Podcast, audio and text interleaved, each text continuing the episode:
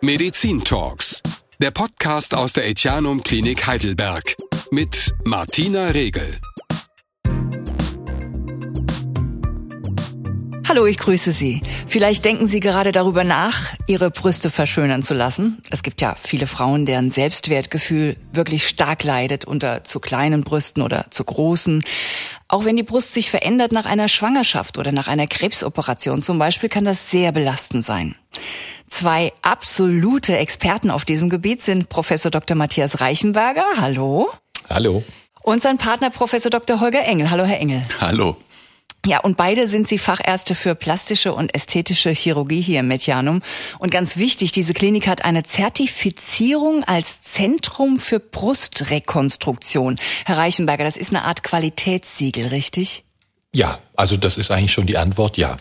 Und da sind wir eigentlich auch stolz drauf, weil es doch wirklich viel Aufwand ist und immer noch war und ist ja ein Qualitätssiegel, was einfach klar darlegt, dass das Kerneingriffe hier sind und dass wir das wirklich routinemäßig machen. Aber das ist jetzt kein Zertifikat, so wie es in jeder Arztpraxis, nee. bei jedem Schönheitschirurgen hängen genau. kann. Genau, also das äh, trennt so ein bisschen die Spreu vom Weizen, das ist auch gut so. Sie müssen allein als Operateur 100 bestimmte Eingriffe machen pro Jahr. Das ist jetzt einmal bezogen auf die Wiederherstellung der Brust nach Brustkrebs. Das heißt, da gibt's viele verschiedene Methoden mit körpereigenem Gewebe, Implantate und alles.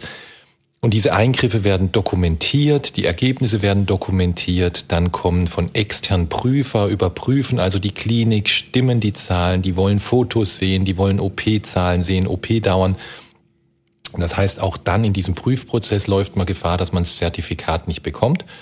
Ja, und man freut sich dann einfach, wenn man was hat, was eben die Qualität klar darstellt. Ja, kann man stolz sein.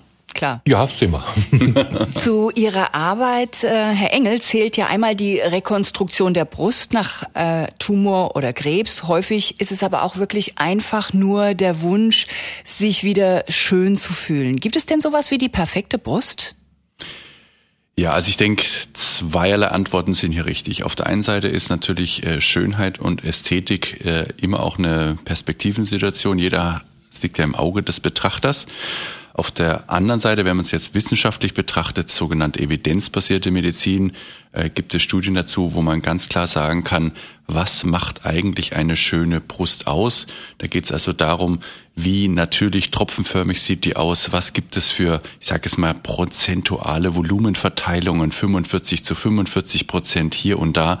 Also wir können auch auf der, ich sage es mal, reinen evidenzbasierten medizinischen Seite schon sagen, das wird allgemein als ästhetisch und schön empfunden, ja. Eine der häufigsten Schönheitsoperationen in Deutschland ist ja die Vergrößerung der weiblichen Brust. Welche Möglichkeiten gibt's da? Ja, also im Bereich der Brustvergrößerung muss man ganz generell unterscheiden zwischen einer Vergrößerung durch körperfremdes Material oder durch körpereigenes Gewebe. Und jetzt ist es natürlich immer so, dass man sehr gerne zu dem körpereigenen Gewebe greift, aber je nachdem, wie der Volumenwunsch aussieht, muss ich mir natürlich auch überlegen, wo kann ich denn dieses körpereigene Gewebe hernehmen? Und da sind wir natürlich beim Eigenfett. Und nicht selten haben wir ja sehr sportlich und schlanke Damen.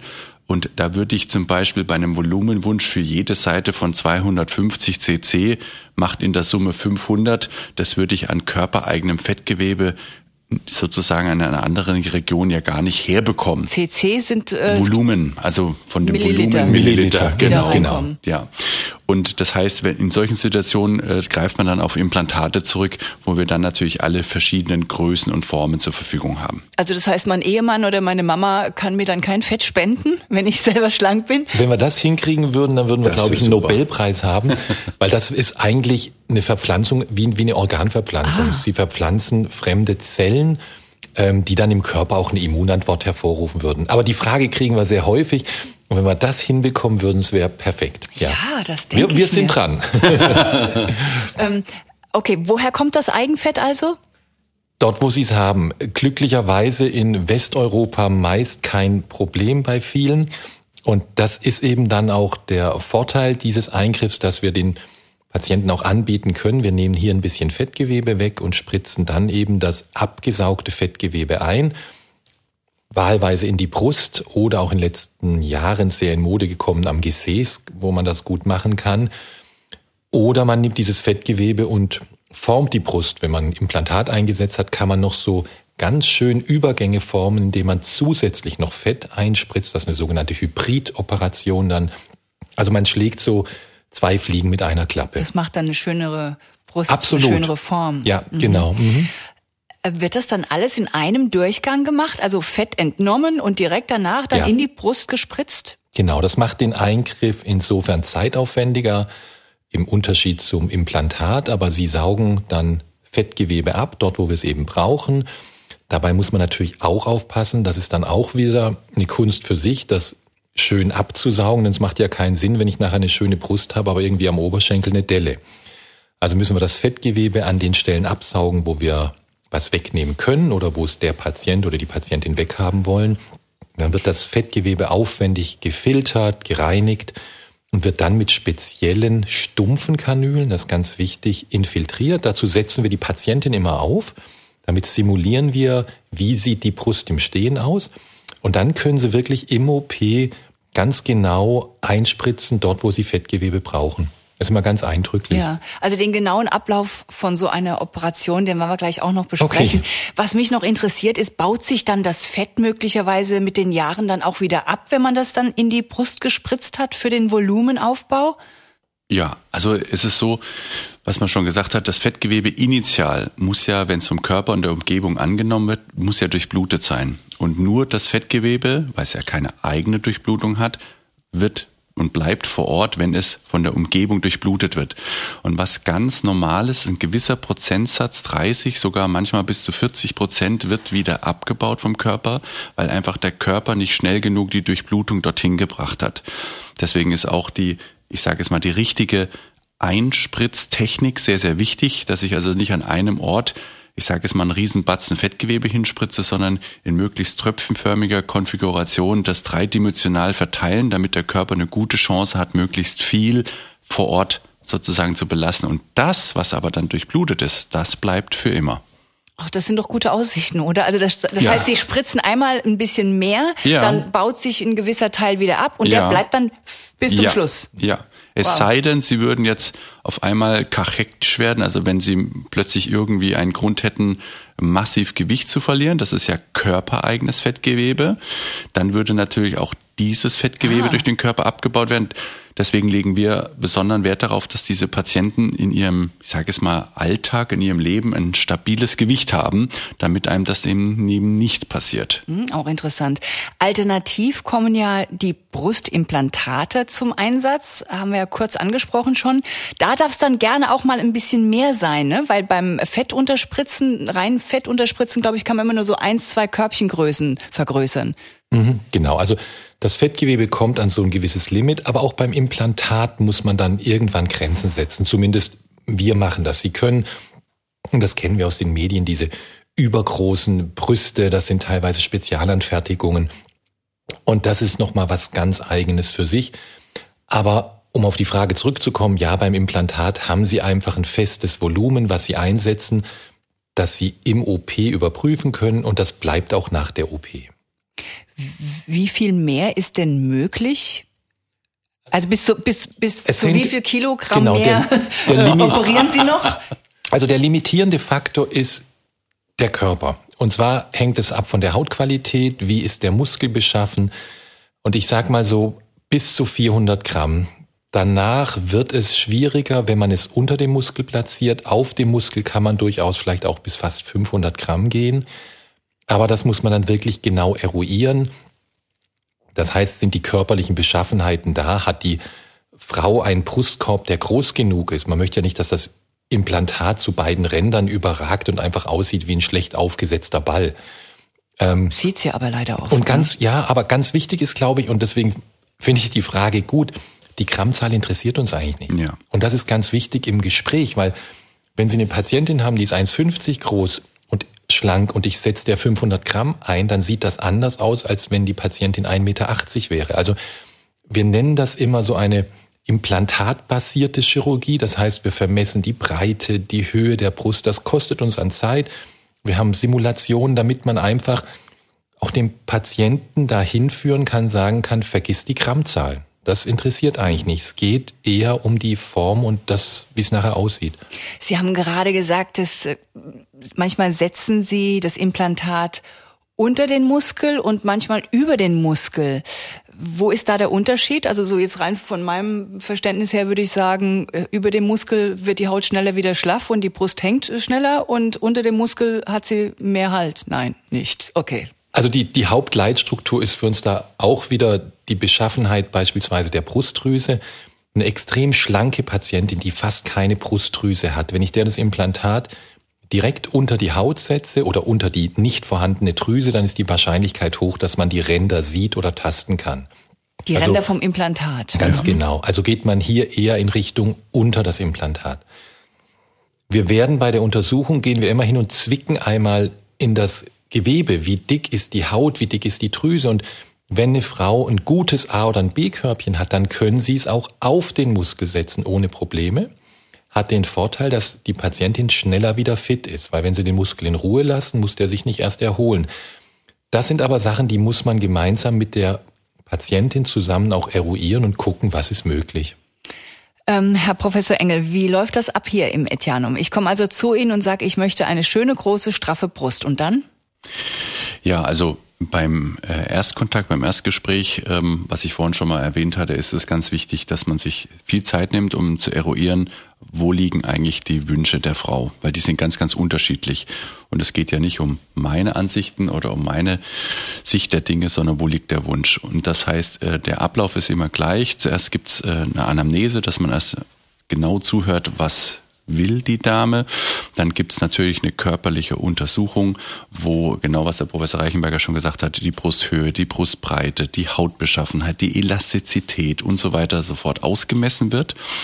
Und äh, was wir auch äh, bei uns äh, verwenden, nicht nur sogenannte Probeprothesen oder Probeimplantate, sondern wir sind äh, technisch, würde ich sagen, äh, sehr weit fortgeschritten hier im Etianum. Wir nutzen moderne dreidimensionale Simulationsverfahren, wo wir quasi drei Fotos machen und diese Software rendert, also errechnet dann ein 3D-Modell und das ist unglaublich wertvoll, weil die Frau sieht dann nicht, was der Professor Eichmer gesagt hat, irgendeine Zahl, irgendeine Brustgröße, sondern sie kann an ihrem Körper simuliert einstellen, wie hätte ich es denn gerne. Mhm. Und erst zum Schluss gehe ich dann und der Herr Reichenberger darauf ein, ist das der Wunsch, ist der realistisch, ist der anhand der anatomischen Gegebenheiten denn umsetzbar?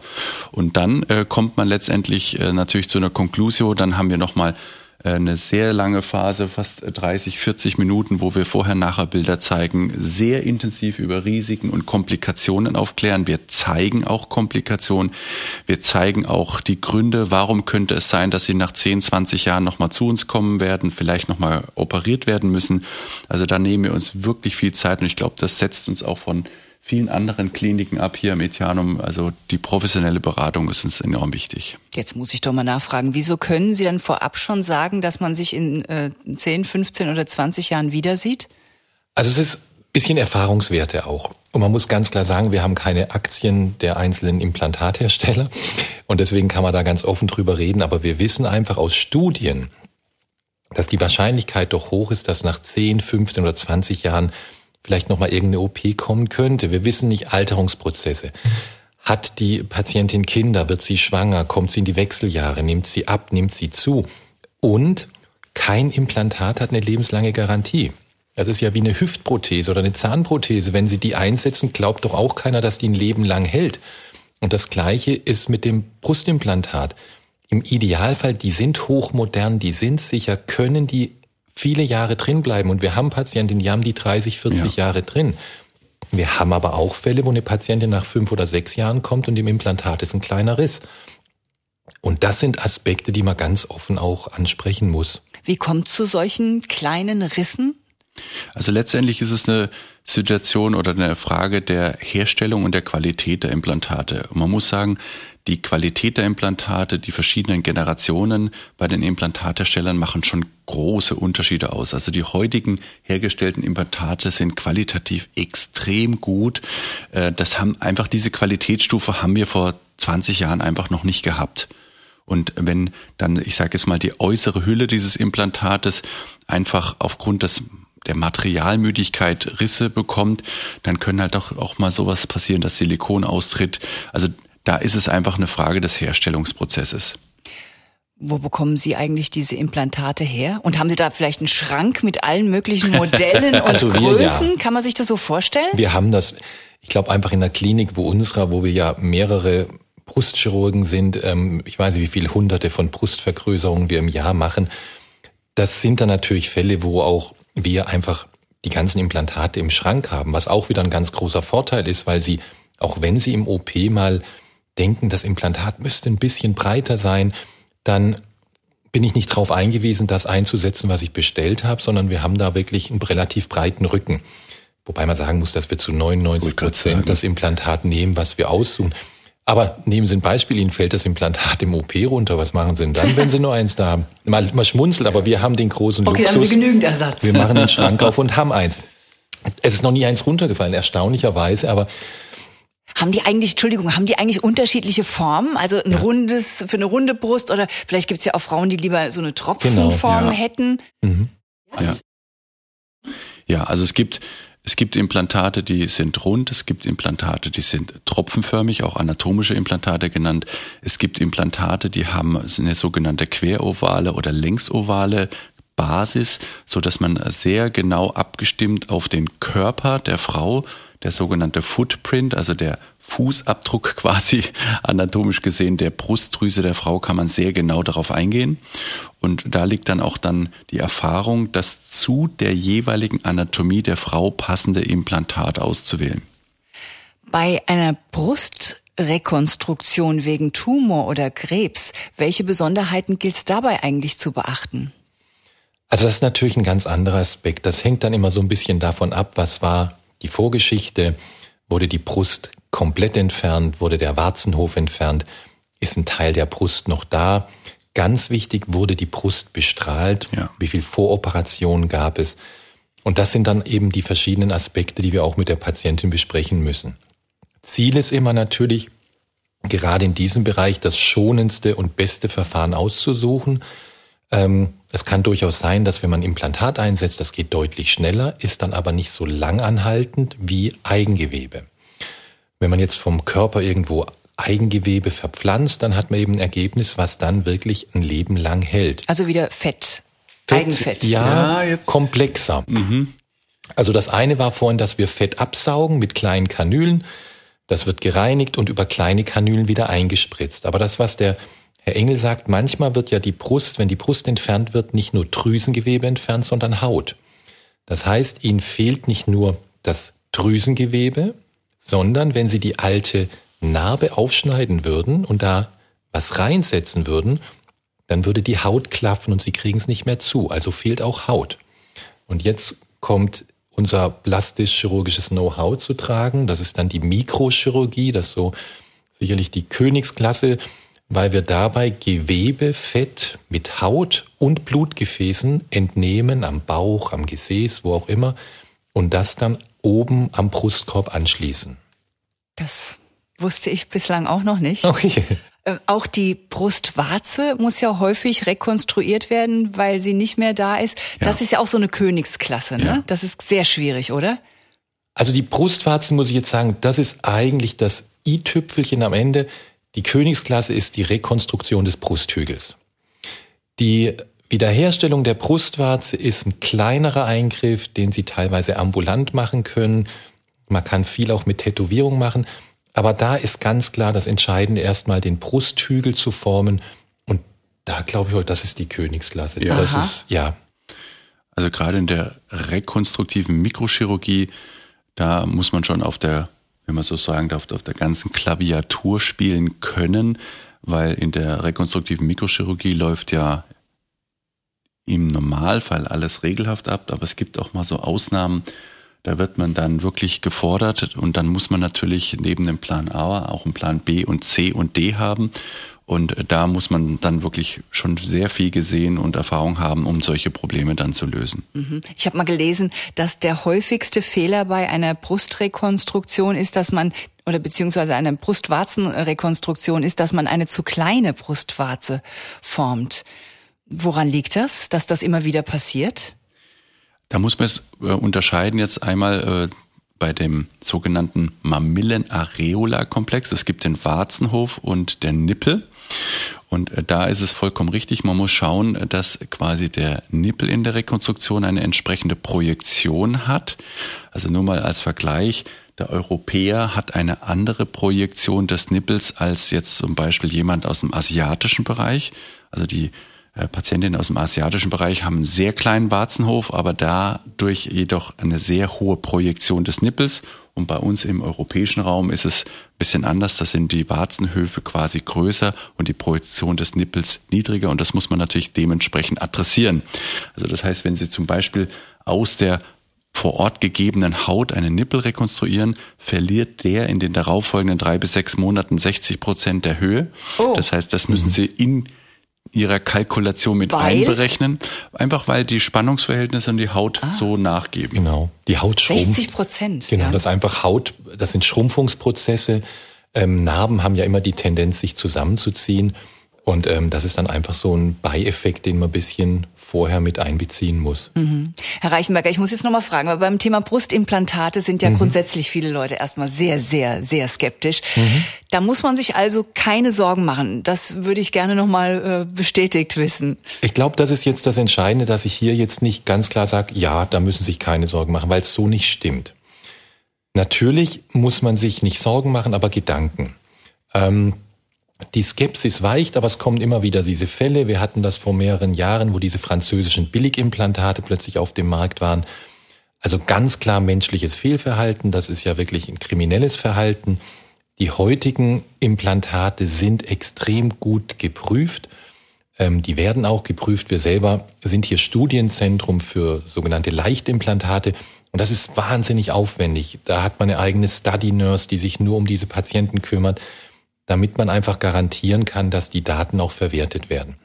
Aber nochmal, die Implantate sind sehr, sehr sicher. Aber eine hundertprozentige Sicherheit gibt es nicht. Und das würde auch kein Implantathersteller so unterschreiben. Aber die werden einfach immer sicherer. Und das ist, glaube ich, ganz entscheidend. Kommen wir doch mal zum Tag der Operation. Also mhm. ich habe mich jetzt für ein Implantat entschieden. Wie läuft denn dieser Tag dann ab? Mhm. Also dem gehen zwei weitere Termine meist voraus. Erstgespräch, dann mindestens noch ein Zweitgespräch. Und das ist, glaube ich, ganz essentiell, auch weil Sie als Frau müssen ja wissen oder müssen das Gefühl haben, jawohl, der hat verstanden, was ich will. Weil am OP-Tag schlafen Sie, ich kann Sie nicht wach werden lassen. Am OP-Tag kommen Sie dann und dann fragen wir immer noch mal, was machen wir? Das hat nichts damit zu tun, dass wir so vergesslich sind. Aber wir gehen noch mal den Behandlungsplan durch und dann zeichnen wir an. Das ist ganz entscheidend. Patientin steht vor mir, dann wird alles vermessen, wo setze ich meinen Schnitt. Und wenn wir das gemacht haben, geht's in OP, dann schläft die Patientin und dann beginnen wir mit der OP, je nachdem, was wir machen. Anschließend geht's in den Aufwachraum, dort wird die Patientin noch überwacht. Und dann bleiben die Patienten in der Regel eine Nacht hier.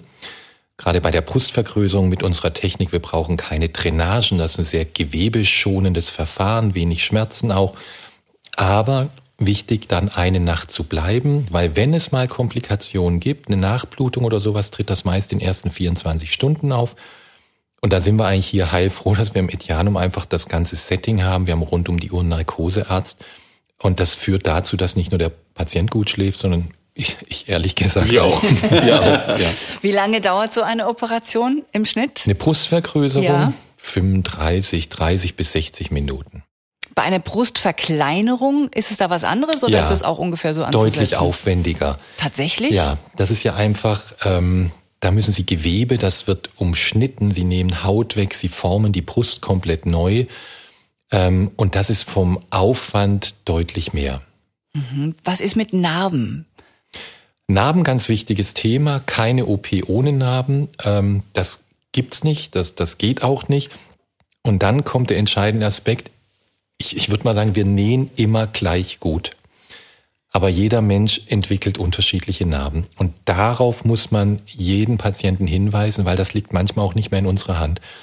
Aber wir haben ein sehr gutes Nachsorgeregime. Das heißt, Patienten kriegen von uns an die Hand, was darf ich danach machen, wann creme ich die Narbe, wie salbe ich die ein, was kann ich nehmen. Und damit kriegen wir es hin, dass wir sehr schöne Narben bekommen. Und ganz wichtig ist, glaube ich, auch die Frage, bleibt denn anschließend auch das Gefühl in der Brust, so wie es vorher war, mit einer kleineren oder größeren oder wie auch immer Brust oder auch Brustwarze erhalten?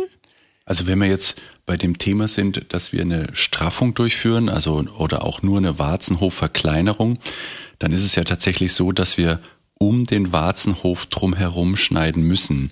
Und damit durchtrennen wir leider unweigerlich auch einen gewissen Anteil an Hautnerven, so dass man schon darüber aufklären muss, dass eine Gefühlseinschränkung ähm, gegeben ist. Vieles kommt von dem Gefühl wieder zurück, aber gerade unter dem Stichwort erogene Zone, also jeder hat ja eine unterschiedliche Bedeutung, hat unterschiedliche erogene Zonen und da muss man schon darüber aufklären, dass wenn gerade die Brustwarze ein ganz, ganz wichtiger Bereich in diesem Thema darstellt, dann hat man schon oder kann man schon Einschränkungen haben, ja.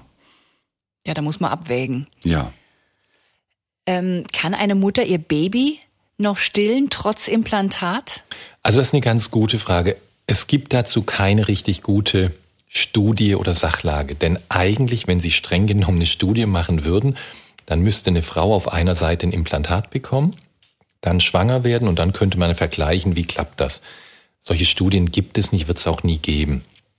Häufig ist es so, dass eine Frau, die eine sehr, sehr kleine Brust hat, also wenig Drüsengewebe, dass die ja sowieso Probleme haben könnte zu stillen. Allerdings so bei einer reinen Brustvergrößerung, da wir eine Technik anwenden, bei der das Drüsengewebe geschont wird, ist die Wahrscheinlichkeit auch sehr hoch, dass eine Frau, die vorher hätte stillen können, auch danach stillen kann. Ja. Das ist doch beruhigend. Aber im mhm. Prinzip ist es schon so, wie du sagst, ne? also wenn man, wenn man unbedingt stillen möchte, dann muss man tatsächlich äh, eher Abstand von so einer Operation nehmen, zumindestens äh, darüber sehr klar aufklären, weil man, was der Professor Reichenberger schon gesagt hat, man weiß ja vorher nicht, ob die Dame so oder so hätte stillen können. Und wenn man dann operiert hat, dann weiß man aber nicht letztendlich, wenn es nicht klappt, woran hat es denn eigentlich gelegen. Genau. Also diese Frage ist dann nicht mehr zu beantworten. Mhm. Ich äh, möchte gerne nochmal auf die Implantate für so eine Brustvergrößerung zurückkommen. Das ist ja ein Fremdkörper, mhm. mit dem sich ja auch unser Abwehrsystem auseinandersetzen muss. Was passiert denn nach so einer Operation, wenn der Körper damit nicht klarkommt? Also man muss erst mal sagen, der Körper macht das sehr clever. Der Körper erkennt relativ früh, das ist ein Fremdkörper, ich kann es nicht abbauen. Und dann kommt es zu einer sogenannten Fremdkörperreaktion. Das heißt, unser Körper bildet eine Zellschicht, Bindegewebsschicht um das Implantat. Ist auch wieder positiv, weil dadurch verwächst das Implantat an Ort und Stelle. Diese Hülle hat auch den Vorteil, wenn wirklich mal ein Riss im Implantat wäre, dass das Silikon nicht einfach so ausläuft, sondern diese Hülle umhüllt das ganz gut. Das Silikon, muss man sagen, ist wahrscheinlich eines der am best untersuchten Materialien in der Medizin. Wir haben ja nicht nur Brustimplantate, wir haben Gesichtsimplantate, Hodenimplantate, Katheter, die in Gefäße eingelegt werden, in Körperhöhlen. Also es ist ein Medizinprodukt, was von der Oberfläche extrem sicher ist. Eine richtige Abstoßungsreaktion als solche kennen wir nicht, aber es gibt vereinzelt auch Studien, wo man sehen kann, dass Frauen Probleme mit ihren Silikonimplantaten über die Jahre haben. Da ist gerade sehr viel im Gange, da werden Studien auch durchgeführt, was könnte der Auslöser dafür sein. Und deswegen, das ist auch etwas, was man vor so einer Entscheidung einfach besprechen muss, dass es so ein Risiko gibt. Das heißt, es gibt aber auch noch andere Füllstoffe, die man verwenden kann, jetzt abgesehen vom Silikon. Ich wusste gar nicht, dass es was anderes gibt. Also so die, ja, also es gibt ja in den in manchen Ländern aufgrund der gesetzlichen Regularien äh, gibt es ja das Verbot, Silikonimplantate zu verwenden. Da gibt es die sogenannten Kochsalzimplantate. Genau. Und letztendlich haben wir noch, was der Professor Reichenberger ja schon erwähnt hat, äh, wo wir Studienzentrum sind für die Leichtimplantate. Das ist ja eine Art Schaumstoff, was dann letztendlich nicht in dem Sinne jetzt als Füllmaterial bezeichnet werden kann, aber da ist auch nochmal der Materialzusammenbau ein anderer. Schaumstoff? Ja, das, das sind spezielle ähm, kleine, wie so Luftbläschen, die in das Silikon eingebracht werden und dadurch letztlich dafür sorgen, dass das Implantat leichter wird. Es ist ganz erstaunlich, es gibt weltweit einen einzigen Hersteller für medizinisches Silikon, der sitzt in den USA und der beliefert alle Firmen.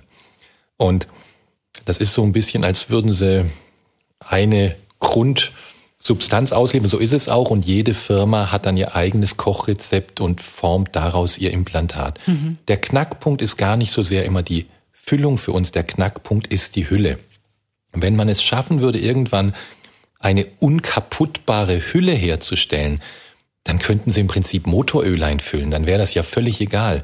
Aber wir wissen eben, Materialermüdung, die Hülle ist und bleibt der Knackpunkt.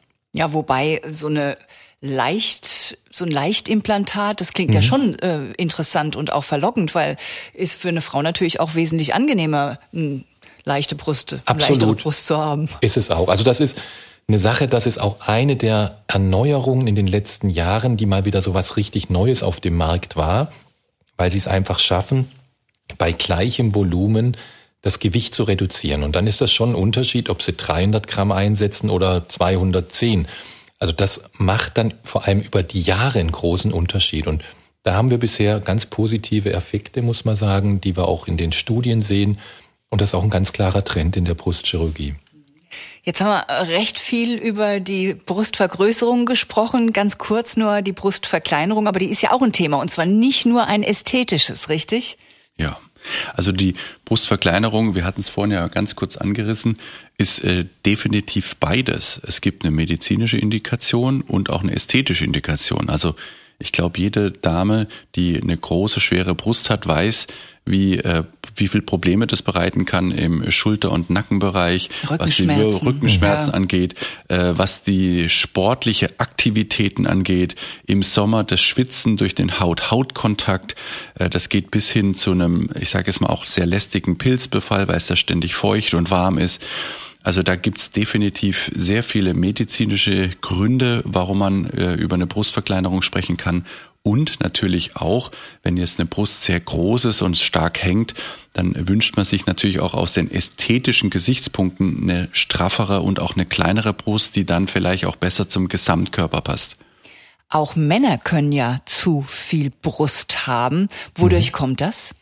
Also das ist die sogenannte Gynäkomastie meist. Das ist eine Verweiblichung der männlichen Brust. Und die ist eigentlich von der Anlage ganz normal. Das hat der kleine Säugling. Kleine männliche Babys haben diese Gynäkomastie, bis sich dann das Verhältnis zwischen den Hormonen Testosteron und Östrogen wieder einstellt. Dann tritt ein zweiter Gipfel auf, meist im Rahmen der Pubertät. Dort bildet sich dann auch wieder zurück. Das spielen die Hormone, das wissen wir komplett verrückt.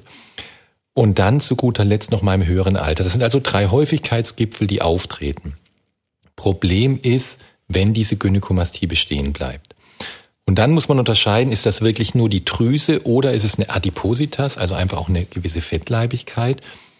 Dann lässt sich's korrigieren einfach durch eine Absaugung beispielsweise oder muss ich wirklich Drüsengewebe entfernen. Also das kann auch beim Mann dann mal ein sehr komplexer Eingriff sein muss man eben abwägen, was und welches Verfahren man braucht. Gibt es eigentlich auch Männer, die aus äh, ästhetischen Gründen Brust haben wollen, also um athletischer auszusehen? Selten. Aber das gibt es ja und auch dafür gibt es spezielle Implantate. Das sind wirklich Pectoralis, also Muskelimplantate, die man dann einsetzen kann. Mhm. Weil man da natürlich auch schön beim Thema sind, Körperkonturierungen, das geht natürlich in eine andere Richtung. Aber man kann natürlich auch mit Eigenfett wunderschön genau. im Bereich der Betonung der männlichen Muskeln arbeiten. Also die verlieren aktuell ein bisschen an Bedeutung, die männlichen Brustimplantate, weil wir viel mehr mit körpereigenem Fett machen. Das wird Thema in einer unserer nächsten Podcast-Folgen sein. Schon. Das wird auch spannend. Ja. Mhm. Ähm, grundsätzlich kann man ja sagen, die Zahl der Schönheitsoperationen steigt stetig an. Wie erklären Sie sich das? Sind das die sozialen Medien? Ja, also ich würde es ganz klar mit der, wenn ich sehe, was für ein Druck auf den Jugendlichen heute ist, wenn ich irgendwie alleine mir vorstelle, dass ich früher ausgegangen bin mit Freunden und konnte sicher sein, keiner hat ein Foto gemacht, ähm, was vielleicht auch ganz gut ist. Ähm, aber heute das Handy ist überall, hier beim Podcast, wir haben es rumliegen, wir machen Fotos. Warum? Weil wir es nachher posten. ja. Und warum posten wir es? Weil wir es einfach machen müssen, um up-to-date zu sein, um der Community zu zeigen, guck mal, die sind auch modern, schau mal, was die machen. Wir machen Werbung. Und diese Werbung übt unwahrscheinlich Druck auf, aus, auf vor allem auch die Jugendlichen. Das heißt, da entsteht ein gewisses Schönheitsideal, das schwankt. Wir sehen das alle paar Jahre ändert es sich. Momentan Kim ist es wieder genau Eine sehr große Brust wird gewünscht. Wir sehen es bei Lippenunterspritzung bei jungen Patientinnen ein Maß, was eigentlich das Riesige Normale übersteigt. Wir sehen, dass der Po aufgespritzt wird. Und das sind Trends. Und da muss man auch immer ein bisschen schauen, ist es sinnvoll, den Trend mitzumachen. Aber ich glaube, da herrscht einfach viel mehr Druck auf den insbesondere Jugendlichen auch. Aber ist es nicht auch schwierig für Sie? Also wenn Sie dann zum Beispiel ein junges Mädel haben, die sagt, ich möchte gerne XXL-Busen und äh, Sie selber sind vielleicht Vater und sagen, ich würde niemals zulassen, dass mein Kind mhm. sich so einen Busen operieren lässt. Ja. Aber es ist ein inniger Wunsch von diesem jungen mhm. Mädel. Schwierig, oder? Also für uns glaube ich, wir haben den großen Vorteil dadurch, dass wir es schon sehr lange machen. Die Patienten, die so eine Extremgröße wollen, die kommen nicht zu uns. Ähm, und dafür haben wir auch ehrlich gesagt hart gearbeitet. Wenn doch mal jemand kommt, und da muss man ehrlich sein, dann wüssten wir auch, wo wir die hinschicken. Ja. Ähm, aber es ist so ein bisschen das, was Sie sagten, wollte ich das in der eigenen Familie haben, also würde ich das jemandem wollen, dann ist es mit ganz großen Risiken wieder behaftet, wenn ich da ein, ein zwei Kilogramm Implantat pro Seite habe, dann weiß jeder, das wird auf lange Sicht Probleme machen. Erleben Sie das eigentlich auch, dass Frauen nach einer Brustvergrößerung den Schritt dann doch wieder bereuen und wieder kleinere Brüste haben wollen? Also unmittelbar nach der OP, toi toi toi, habe ich ja. noch nie erlebt. Wir haben aber Fälle, wo Frauen nach Jahren wiederkommen. Die Brust hat sich verändert nach den Schwangerschaften. Der Kinderwunsch ist abgeschlossen, es sind Kinder da und die sagen einfach, jetzt wäre der Zeitpunkt, dass man das Implantat wechseln müsste. Und da sind wir jetzt wieder beim Thema Eigenfett. Ja. Das ist eine ganz schöne Lösung, auch dass man beispielsweise dann sagen kann, wir können das Implantat auch rausmachen und setzen körpereigenes Fett ein. Aber wir haben auch viele, die kommen und sagen, ich möchte gern ein bisschen größer. Mhm. Aber ich glaube, dadurch, dass wir uns im Vorfeld so viel Zeit und Mühe geben, haben wir es wirklich nicht, dass die Patienten nach der OP wach werden und sagen, Gottes Willen, was soll das? Ja, in welchen Fällen zahlt da eigentlich die Krankenkasse irgendwas dazu? Also im Bereich der Krankenkasse ist es ja so, die Krankenkassen zahlen medizinisch indizierte Fälle. Also ich sage jetzt mal klassisches Beispiel, weil wir es vorhin gesagt haben, Brustverkleinerung. Ähm, da ist es natürlich immer sehr schwierig, was die Kostenzusagen angeht, aber wenn man ein gewisses zu erwartendes Resizierungs, also zu resizierende Gewicht hat und auch einen gewissen Haut-Haut-Kontakt der Brust, äh, dann kann man einen Antrag bei der Krankenkasse stellen, aber man muss sagen, dass diese Hürden extrem hoch sind. Mhm. Also eine Brustvergrößerung wird heute eigentlich nicht mehr bezahlt. Wenn jemand psychisch darunter leidet, wird die Kasse sagen, dann gehen Sie zum Psychologen. Ähm, bei einer tubulären oder tuberösen Brust, bei Fehlbildungen ja. Ähm, das ist dann ein Prüfverfahren, da schreiben wir ein Gutachten, das geht dann zu einem medizinischen Dienst, der es entscheidet. Und bei der Verkleinerung hängt es maßgeblich davon ab, was ja. du vorhin sagtest. Ähm, auch wie viel Gramm entfernt werden. Die Menge beginnt so bei 600, 800 Gramm pro Seite.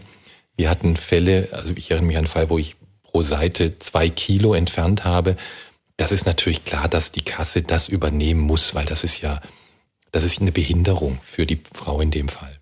Was ist denn mit Brustrekonstruktion nach einem Tumor oder ja. nach einer Brustkrebserkrankung? Da muss man Gott sei Dank sagen, ja. da ist es ganz klar medizinisch indiziert.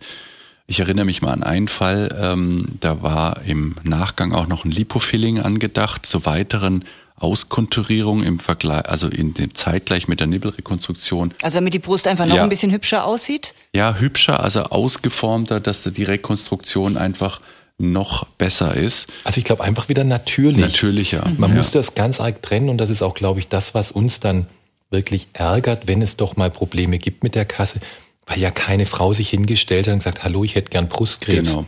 Also das ist ja das, wo wir auch manchmal uns wirklich ärgern, weil die wird ja uns nicht gegenüber sitzen, wenn sie es nicht gehabt wollte, hätte. Ja. Die wollte das nie. Ja. Und unser Ziel ist eigentlich, der zu helfen, dass sie irgendwann daran nicht mehr denken muss. Und das ist aber schon ein Weg, den man halt auch zusammengehen muss.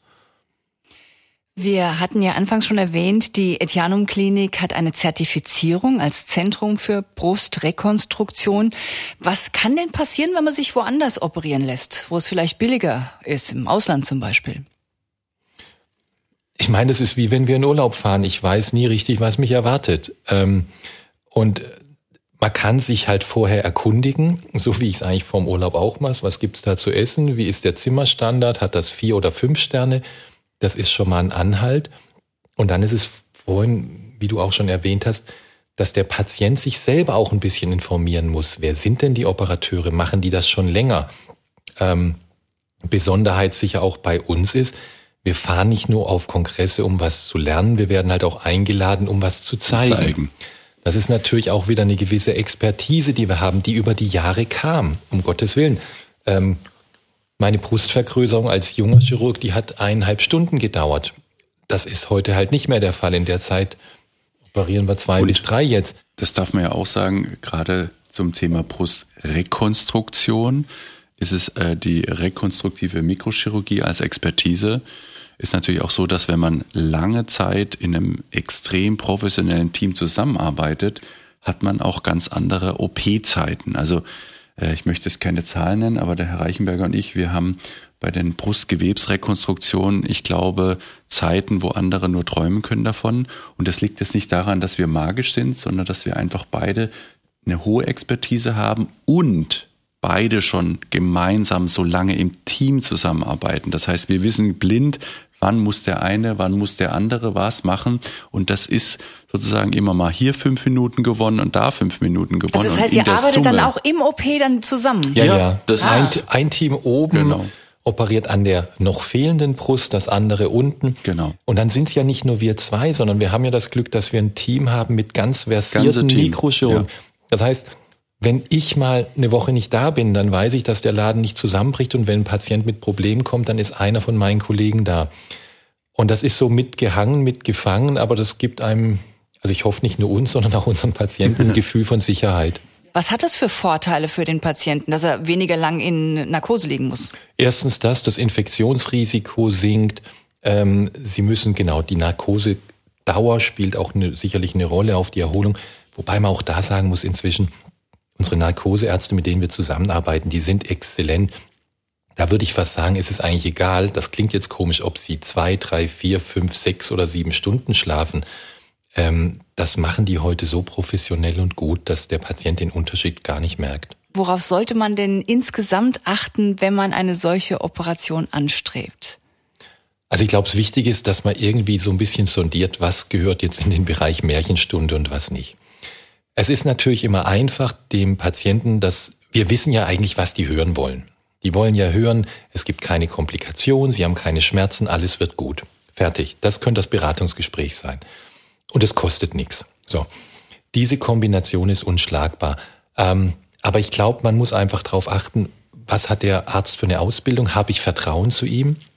Kann er mir vorher-nachher Bilder zeigen? Das ist immer noch ganz entscheidend. Ähm, kann er mir so ein bisschen den, den, nicht nur ein bisschen, kann er mir den Ablauf schildern und ja, das sind, glaube ich, wichtige Sachen. Zertifikate, Facharztzeugnisse. Also da sind wir wieder beim Thema Prüfen und Abklopfen der Expertise. Ähm, und was der Herr Reichenberger schon gesagt hat, ist wirklich auch mal gucken, ähm, was haben die Jungs und die Damen, also männliche und weibliche genau. Chirurginnen, was haben die wirklich in ihrer Historie schon gemacht? Sind es plastische Chirurgen? Genau. Dann gibt's die Vereinigung der, der plastischen Chirurgen, eine Vereinigung hier in Deutschland, die haben eine Liste, wo man schauen kann, sind die dort drin? Dann ist schon mal garantiert, dass die Facharzt sind für plastische Chirurgie. Damit hat man schon mal ein gewisses Maß an Sicherheit. Ich weiß auch, was immer eine sehr schöne Frage ist. Ähm, dann merkt man auch, wie das Gegenüber reagiert. Frage Nummer eins, wie häufig machen Sie diese Operation? Mhm. Äh, das ist ein ganz wichtiger Punkt. Wie sollte da die Antwort sein? Ich finde gar nicht, dass die Zahl so wichtig ist, sondern ich finde einfach, äh, wie äh, antwortet der Typus an Chirurg oder Chirurgin. Und da merkt man schon, wie entspannt oder unentspannt ist jemand. Und wenn jemand das wirklich Tag ein, Tag ausmacht, kann er eigentlich völlig entspannt auf jede ihrer Fragen antworten. Mhm. Das ist das eine. Und die zweite Frage äh, ist natürlich, nehmen wir mal an, wir haben jetzt eine Komplikation. Also zum Beispiel jetzt der totale größte anzunehmende Unfall, der GAU, wir verlieren ein Transplantat. Extrem selten. Aber was antwortet dann die Chirurgin oder der Chirurg? Jetzt nehmen wir mal an, wir haben diese Komplikation, was machen Sie dann mit mir? Und das klopft nochmal ab, ob er oder sie einen Plan B, C, D und E hat. Und das sind sehr schöne Fragen, wo man ein bisschen fühlen kann. Ich habe vor kurzem so eine, auch wieder auf Instagram was gesehen, da warb auch eine Klinik, oh, wir haben in 20 Jahren 20.000 dieser Eingriffe gemacht. Und dann denke ich so, das klingt super. Das heißt, 20.000 verteilt auf 20 Jahre, das ist ja eine Anzahl von 1000 im Jahr. Bei 365 Tagen ist das eine OP, die vier, fünf Stunden dauert. Das heißt, die würden jeden Tag zwei dieser Operationen machen, also auch an Weihnachten und Silvester. und da denke ich so, das ist eigentlich schon krass, was da für ein Mist erzählt wird. Und dass das dann vielleicht auch Leute noch glauben. Ja. Genau. Ja. Oder auch sowas mal hinterfragen. Wie gesagt, 20.000 klingt viel, aber hochgerechnet auf 20 Jahre wird das irgendwie, ist es ein bisschen komisch. Und das ist eben so ein bisschen auch das Problem und da muss man auch die Patienten ein bisschen in Schutz nehmen, dass der Schein verdeckt halt manchmal vieles. Also wir haben auf jeden Fall viel gelernt heute von Ihnen. das freut uns. Dankeschön an Sie beide, dass Sie sich die Zeit dafür genommen haben. Professor Reichenberger, Dankeschön und Professor Engel. Sehr gerne. Gerne. Sie hörten Medizin Talks, der Podcast aus der Etianum Klinik Heidelberg. Eine Produktion von On Air Production im Auftrag der Etianum Klinik. Verantwortlich für den Inhalt Roland Syndikus. Moderation Martina Regel.